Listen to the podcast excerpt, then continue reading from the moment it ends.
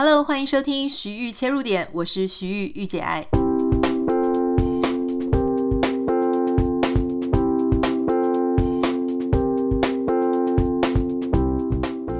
欢迎收听今天的节目。哇，又到了新的一个礼拜，而且时间已经过了，已经到了七月了哦，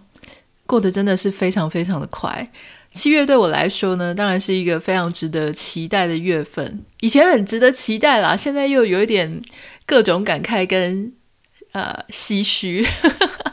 因为我的自己的生日是在七月嘛。那我一直都是一个非常喜欢过节日的人，呃，任何节日，包含我的生日啊，或是什么圣诞节啊、端午节也要吃粽子啊，就是非常非常仪式感的一个人。那每次在过生日，像我现在在过生日，他是四月，我就很认真帮他准备哈，不管是帮他邀请朋友啦，准备蛋糕啦，布置家里啦哈。但是轮到我自己生日的时候啊，虽然他也是会有一点表示啊，但是我不知道是工程师的个性，还是男生的个性，还是他这个人的个性，就是不太会说像我们在筹备他的。生日的时候就说会比较细致哦，他可能就是会跟你讲说哦好，我们出去旅游，然后他会找好这个饭店啊，然后就是可能会就是会就就会出钱嘛，或者应该是出点数。我一直在想说要讲钱还是点数，因为他真的是有很多很多，他个人很喜欢研究这种积点或是信用卡的开卡礼，他就会真的很及时的去更新他的信用卡或者什么的，那。在这个也不能说他没有准备嘛，对不对？好，但是比方说像我们过两天，我们就要出去玩，玩个两天啊，三天两夜。那我就会想说，诶，那我会不会没有蛋糕可以吃？但我又心里想说，就不要给人家破梗嘛。就是如果他要帮我准备蛋糕的话，我就不好事先提醒他。但后来，但是我我又一直觉得毛毛的。我觉得说，以我自己了解他的这个个性的话，他可能。会真的就彻底的忘了，最后我就很担心我的我的惊喜变成不是说他有帮我准备蛋糕是一个惊喜，我怕我的惊喜变成他还真的没有帮我准备蛋糕，所以在一番天人交战之后，我昨天就问他说：“诶，那你有准备我的蛋糕吗？”我还是 先问，我太害怕我当天可能没有蛋糕可以吃，结果他就说：“呃啊，看他那个反应，真的就真的是没有想到这件事哈。”所以我就只好自己赶快查蛋糕有没有在我们要去玩的那个地方的附近，然后帮他安排好路线，说那我们就先去买蛋糕，然后再一起去那个饭店。好，这个就是我想要跟大家分享的，就是如果说你有对有些事情有一些期待啦哈，那你希望说你的另外一半，呃，他可以去做。我自己的当然有一些男生可能就想说，你如果不要提醒他哈。他也许就是会去做啊，但你每次都提醒他，他就永远就会忘记这件事啊。但我希望至少不要有某一年的生日，我是抱着这种遗憾或者愤怒去度过，让他记得下一年要自己准备。我觉得我就自己供应我自己的期待跟需求哈，所以我我觉得我还是会，就是你要吃蛋糕，你要有那种气氛的话，你就要自己去稍微盯一下这件事。好，今天想要跟大家分享一个从周末的台湾，我们哪次不是啊？就是说从周末的台湾发生一件我觉得蛮荒谬的事情，就是金曲奖他艾怡良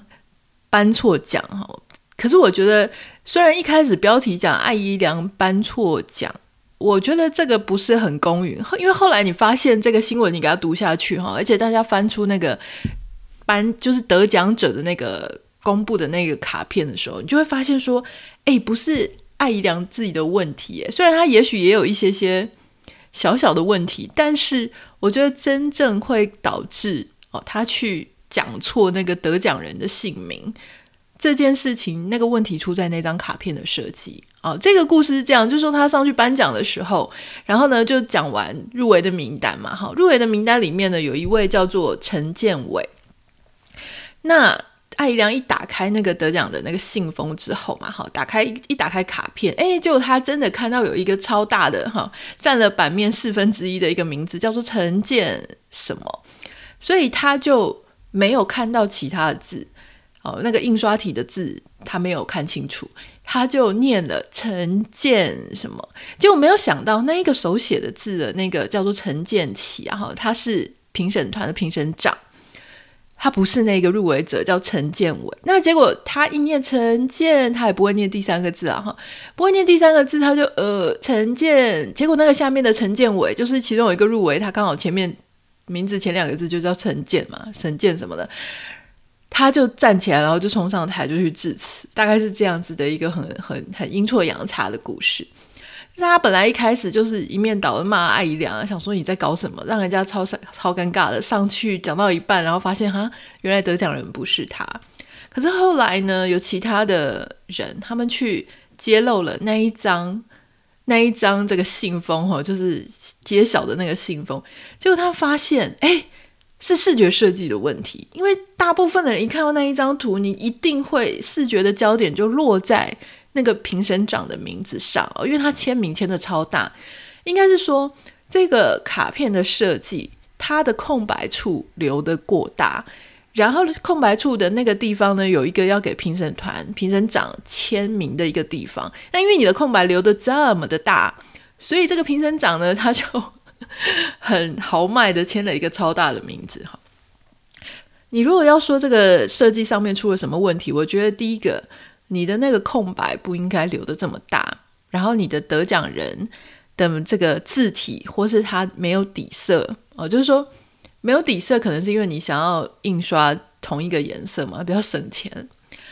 然后呢，这个。得奖人跟评审长的上面也没有就什么得奖人冒号，或是评审长冒号，或是就是没有标注清楚啦。这也可以理解，因为设计师常常在设计的时候，他们觉得呃就是要简洁。如果把所有的字都放上去呢，感觉好像有点土气，所以就没有放。可是没有放的话，你的版面设计应该要大小哦，大跟小应该要就是要做区分。比方说，这最重要的这一张是。揭晓得奖名单，你就应该得奖人放最大、最醒目的位置。那评审长他只是签个名，就是以示负责，这一张是真的是由他这边出来的，他就应该要放在比较右下角小小的一个位置。你不要让人家有一个这么大的空白，他想说哇，我可以这样子去签。当然，我觉得评审长他也没有顾虑到颁奖人的这个心情，又不是你的这个签书或是签名会，对不对？你签这么大是要干嘛？待会如果说你现在听我们节目，你没有这种感觉，不知道那张卡片到底设计怎样，你可以点开今天节目简介栏哈，我会贴一张这个连结，就这个新闻的连结里面有附这个图的，你一看你就会发现说哇，真是超瞎的，怎么会有人视觉设计成这个样子？本来你可能会想说哦，艾姨良你真的太糟了哈，可是你看到那一个图，你一定会觉得说哦，好险我不是颁奖人，如果是颁奖人，我一定肯定也是颁错了。好，那从这个小故事呢，我其实很想跟大家分享说，我们的生活环境周遭，不要说这种大型颁奖典礼，光是我们的生活周遭，我就常常发现有一些不是很使用者友善的这种设计。意思就是说呢，有些有时候设计师或是一些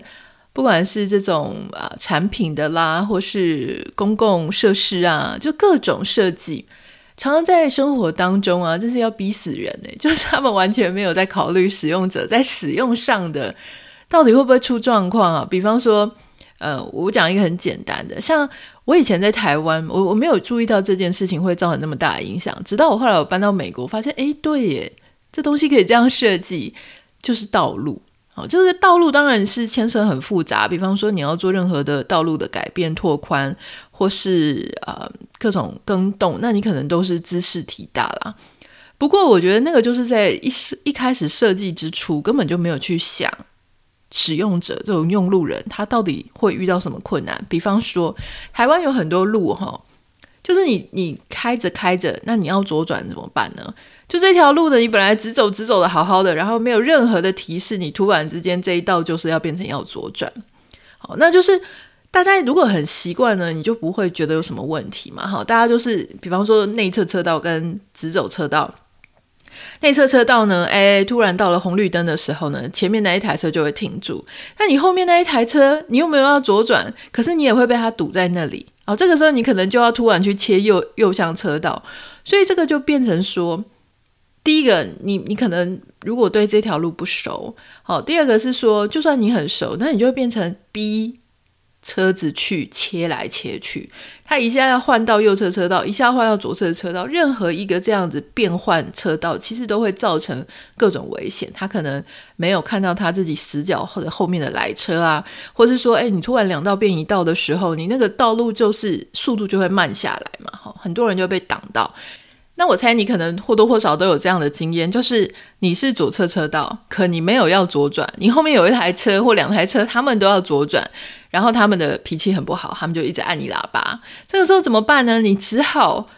就是破坏交通规则的往前撸，然后呢自己找一个可以暂停站靠的地方啊，然后让出屁股，让出一半，然后后面的车呢就有一点很不爽的，然后就这样子绕过你的屁股，而且还吃到右边的车道，然后再往前走。这个是台湾非常非常非常普遍的一个道路设计。从小到大，我都没有觉得有什么问题。虽然有时候你被后面扒的时候，你觉得很无辜，就是说我也是可以，这条是可左转也可直行。可为什么我要我要左转？但我现在只是暂停在这里，这样好像就对你很不起，这样子，你就会觉得很奇怪。可是来到美国之后，你就会发现，哦，原来是可以。道路设计不用这个样子的哈，就是美国就是比方说一开始假设是两条好了，然后来到这个接近十字路口的时候，大概会有一段缓冲的时间，你会发现两条变成三条或四条，好，就是它会画一个左侧切进去的一个。一个空间，那个空间呢，是让你原本在走内侧车道的人，你可以非常合理的，哎，左边突然又多了两条是带左转的 lane，好，带左转的这个路，也就是说，你就算要左转，你不会卡在原本的那一条直行路线上嘛，你就慢慢的移到左边去带转。那这样子就很合理啊，就是你要走直走的路，你就可以继续直走，然后你要左转的呢，诶，你开到那个地方的时候，你就往左停，所以这个就多了很多比较安全的空间。那我觉得，当然很多人就会为这个事情说啊，台湾地狭人稠啊，哈，又不是说什么现在要改变就能改变的。我要讲的就是，当初你在设计的时候，你根本就没有想到这件事，不然你想现在后来台湾也有在开路啊。有做这件事情吗？没有啊。哦，你说早期可能已经不是很了解说，说哦，接下来可能会发生什么事情，无法想象。呃，交通的流量很大，但是你开新的路的时候，你也没有这样做啊，有吗？有的话可以跟我讲，是哪一条路段它有这么非常贴心的设计？没有。哦，那你就会觉得说，这些公务人员他们不是常常到外面去考察？哦，到底是？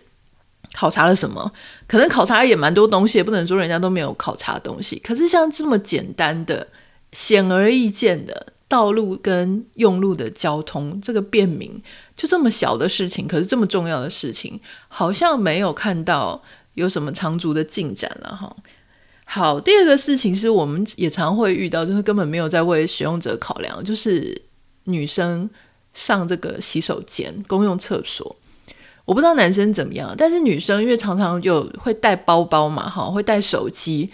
那有时候包包是挂在肩上的，有时候是背在背上的。可是无论如何，如果你进了一个公共厕所，我最痛苦的事情就是门上没有钩子，就是没有可以挂包包的钩子，或是没有在这个马桶前面有一个平台，你可以放东西。好，那有时候只有一个小小的平台，虽然你可能可以放手机，但是。没有钩子，你没有办法放包包嘛？没有办法放包包，这个事情怎么办呢？难道你要就是你你唯一的选择就是第一个就是背着包包上厕所？哦，那这个就很尴尬嘛，因为很重。然后如果你是坐得上，可能没有那个空间；如果你是在公共厕所不喜欢坐得上，哈，你会有一点半悬空，那就很像。就很困难。你想象一只乌龟要上公共厕所，就是那个感觉，就是你的包包背在你的背上很困难哈。那要不就是要选择把包包放在地上，可是放在地上就很脏啊，特别是公共厕所，你也不知道地上到底有什么东西，对不对？所以这个真的是非常不便民的一个设计啦。我觉得厕所一定要有钩子，还要有一个平台，缺一不可。讲到公共厕所的设计呢，我就要讲大力的推崇日本的公共厕所。那不止干净而已哦，我觉得它里面呢有一个非常厉害的设计，是我当时第一次去日本就被吓到了。就是有一个东西叫做呃音机，声音的音，机是公主的那个机啊，日日文叫做 otohime 啊。这个日本的这个音机，如果你有去日本玩过，然后去看它公共厕所，你可能会注意到这个东西是你按下去，它就会冒出流水的声音。我觉得这个设计就是非常非常站在使用者的考量啊！你说上厕所就上厕所啊，为什么它要有一个这种可以冒出流水的声音呢？原因是因为啊，有很多很多人啊，包含像青少年啊，或是某一些啊男生女生，可能他比较个性比较害羞、比较敏感哈，就是他会很担心说自己在上厕所的时候，不管是一号啊、二号啊。他会发出一些不悦耳的声音哦。那他发出不悦耳的声音，如果一个人在家也就算了，可是因为你在公共厕所，很可能你隔壁间左右两边有人，或者外面有人。但万一你在一号啊，或是二号，或是吃坏肚子的时候，你会发出一些很自然的声音，但是在外面的人听起来就会觉得天哪，这个声音也太……令人感到尴尬又害羞了吧？哈，那万一这个时候你上完了要出去，然后刚好跟外面那个人来个四目相接，那不是超尴尬的吗？所以他们就设计了一个这样子的声音的按钮。那你知道这个东西是什么时候设计的吗？其实，在非常早的时候，在一九八零年代，哦，他第一个设计的是 TOTO，据资料上面显示是一九八八年了，哈，但是就是在一九八零年代，换句话说，就是我出生的那个时候。这么久以前就已经开始有这样子的设计了，那你就知道说，哇哦，真的很很早就开始有这种使用者以使用者体验为出发点的这种设计了。这个真的解救了很多人，比方说像我自己，我自己就是一个。如果公共厕所有旁边有任何的人，然后就外面有人在讲话，或是左右两边你看到那个门的门缝下面有脚的话，我是完全没有办法上的。那时候在台湾，我就是有这个非常大的问题。所以，例如说像学校啊，比方说，我记得我在高中的时候，下课只有十分钟嘛，十分钟你就去上厕所。可是如果旁边有人，然后大家又在聊天、在讲话的时候，我就真的没办法上。原因是因为你就会觉得。莫名的很紧张，就上不出来。我都要趁那种上课钟打下去了，响了，然后大家全部离开厕所了，然后我才能够放心安心的上。当时其实不太知道原因是什么哦，所以导致说每次我上课的时候，我都会晚一点点进去。有时候老师都已经到了，就很尴尬。可事实上原因是因为我必须要等到公共厕所，就是那个厕所大家人都离开。可是到了日本之后呢，诶，我就是。好玩吗？上厕所就去试了一下，我发现，在那样子的一个白噪音环绕的时候，诶，我就可以很放心的上厕所。那个时候才知道，原来这个问题是心理的问题，就是你心里会觉得紧张、尴尬、害羞、害怕，哈。所以当时我就对这个设计感到非常非常的惊艳。后来手机上面也有下载一个可以冒出流水声音的这种 App，可是，在台湾呢，如果说你呃，平常大家都不是用这样子的声音，就是平常那个厕所没有内建这种声音，突然之间你的那一间用手机传出这种声音，其实也是蛮尴尬的啦。最好就是每一间都有，然后大家都用，这样子会比较自然一点哈。还有，当然就是比方说，像有时候我们讲到使用者没有呃没有很站在使用者立场去思考去设计的东西，还有例如说像很多的 App。比方说，像我们在美国在购物的时候，因为我先生真的很爱积点嘛，所以不同的超市、不同的超商、大卖场，他都会要求我一定要带会员卡。那现在因为已经都大家都用手机的 app 了，所以就是要下载那些商店的会员的 app。好，那你下载那些 app 其实有好处，因为有时候有一些会员专属的折扣，你真的拿。App 的那种会员的 QR code 就在结账前先扫一下，它东西就会比较便宜，所以这个是有实质好处的。好，那可是有一些 App 呢，它就会做得非常的简单。比方说，你会员你去购物的时候，你一定要扫 QR code 嘛？那这个就是说，你凡一进一定走进去的时候，你就一定要用的这一种功能，你就应该要放在最明显，或是就是可能比方说 App。点开下面，哦，最最简单、最清楚，你就是常常用的一个功能。可是你就会发现，在这样的设计上面，有些公司它就能做得很便民，可是有一些公司呢，它就不知道在想什么，它会把这个 QR code 藏在文字栏里面，就是你要点开那个这个功能项目，然后再点进去，再点进去，然后就想说，你到底是要不要让人家用你的会员功能啊？哈，就觉得光是这些小事情上面就可以看出有一些。App 是很贴心的，有一些 App 是不贴心的。我们常常也在抱怨说，有一些呃网络商店，它东西不是不好，是你一进它的界面的时候，你就找不到你要的东西，或者你觉得很乱，也不太知道现在的优惠折扣到底应该注意哪一项，对不对？其实这是一个很大的学问，难怪现在就是有很多像 UI 啊、UX 这些研究这些东西的人。他在研究使用者界面、使用者体验，他必须要经过大量的研究啊。虽然说我们有时候想说，这不是很直觉吗？你就是这样、这样、这样设计。可是因为每个人的个性、每个人的特质百百种，有些人觉得这个东西这样真的很难用，有些人就是觉得怎么样都很好用，所以他们还是要经过一番的研究和设计了哈。那还有就是说，如果说你在做一些设计的时候，你没有设计一些反馈的机制啊，比方说难用没关系，可是你要给人家一个回报错误嘛，或是回报你的意见的方法啊。你有时候在用一些电脑软体的时候，不是他常常问你说，你要不要让我回，你要不要回报你的错误？好，我觉得回报错误这个翻译是好也是不好啊。回报错误感觉是好像错是错在我身上，你知道吗？就是我常常看，比方说，比方我的 Office 如果关掉了，无预警的关掉，或者某一个城市无预警的关掉，他就问我说要不要回报错误？我心里想说，回报错误一开始我都会拒绝，因为我会觉得说我干嘛要回报我的错误给你？可是原来他们在讲的回报错误是回报他的错误，而不是回报我的错误，所以我觉得这个东西应该是说。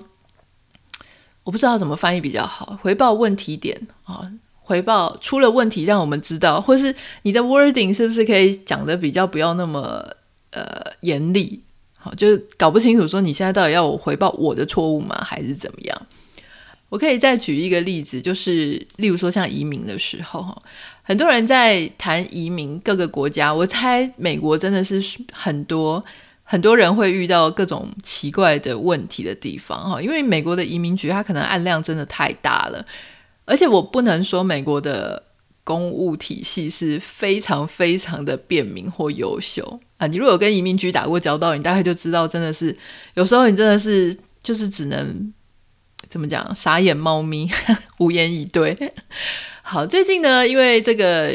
美国移民局 USCIS 啊，我的发现是他在前几天的时候改了他的界面，然后他以前的界面真的超级阳春的，最近呢看起来设计有比较现代一点了。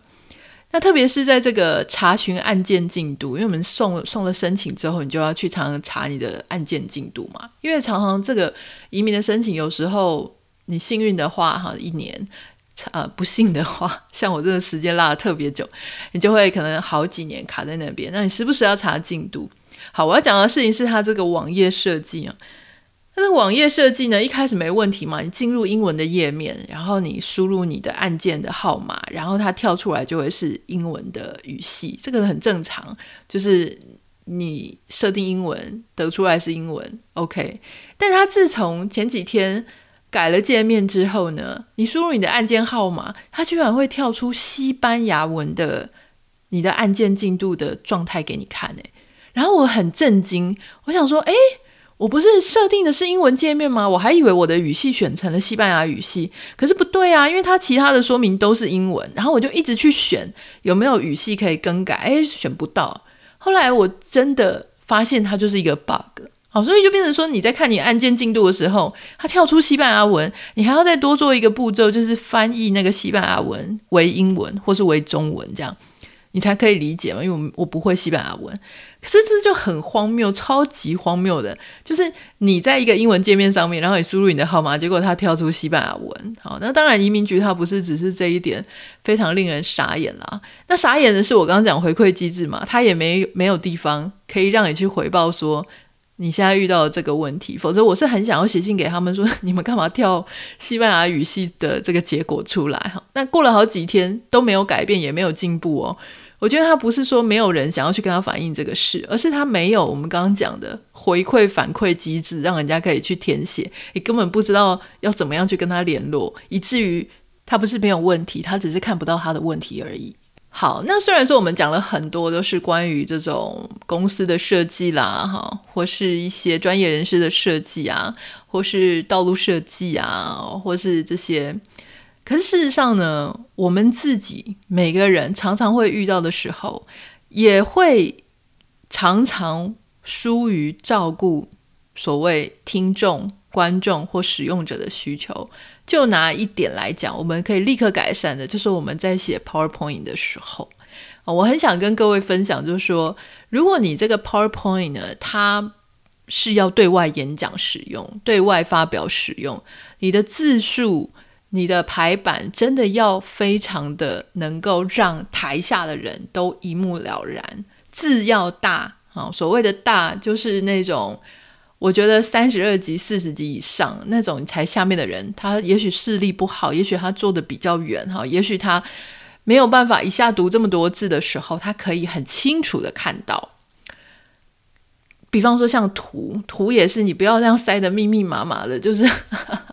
五六张图哈，就全部塞在一页。你要人家看什么？你可以明明这个简报，你就可以一张图塞一页嘛，一个一页塞一张图，除非你有特殊的目的，你一定要两张做对比哈。所以如果你这个简报是为了要演讲或是上课或是就是简报使用的话，你一定要注意台下的需求。